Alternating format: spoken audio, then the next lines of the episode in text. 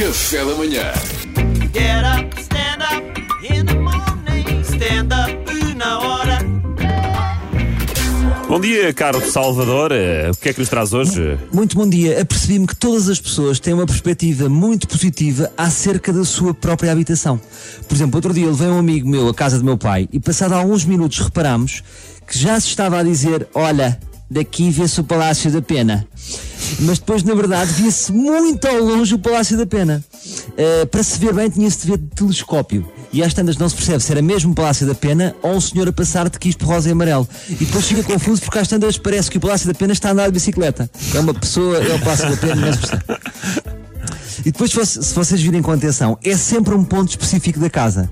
É uma espécie de router de vista. Só se vê o Palácio da Pena daquele ponto. Um passo para o lado e já tem vista para o tronco da frente.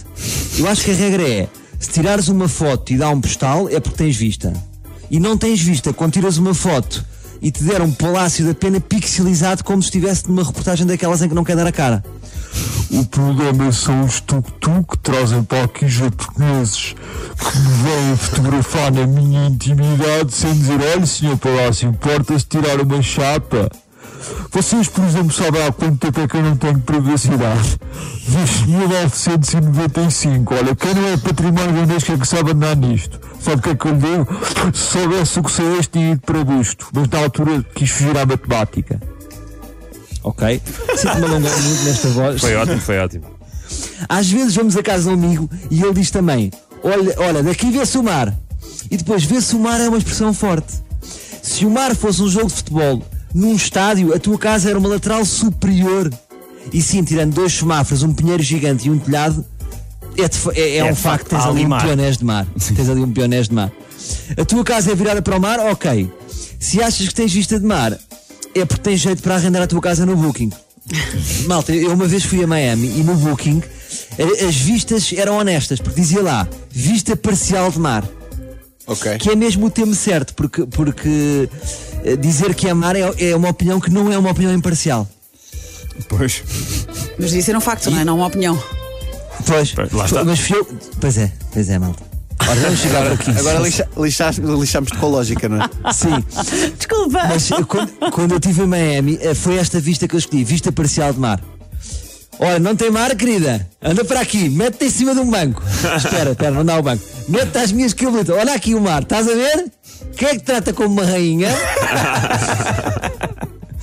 Outra conversita que me chateia é dos acessos.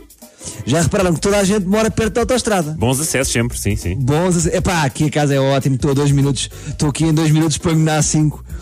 Epá, eu, eu não percebo porque assim, este é o conceito das cidades, é morar perto de estradas. Se, se não és um hippie que moras em Algesura, em princípio, morando numa cidade, estás perto de estradas.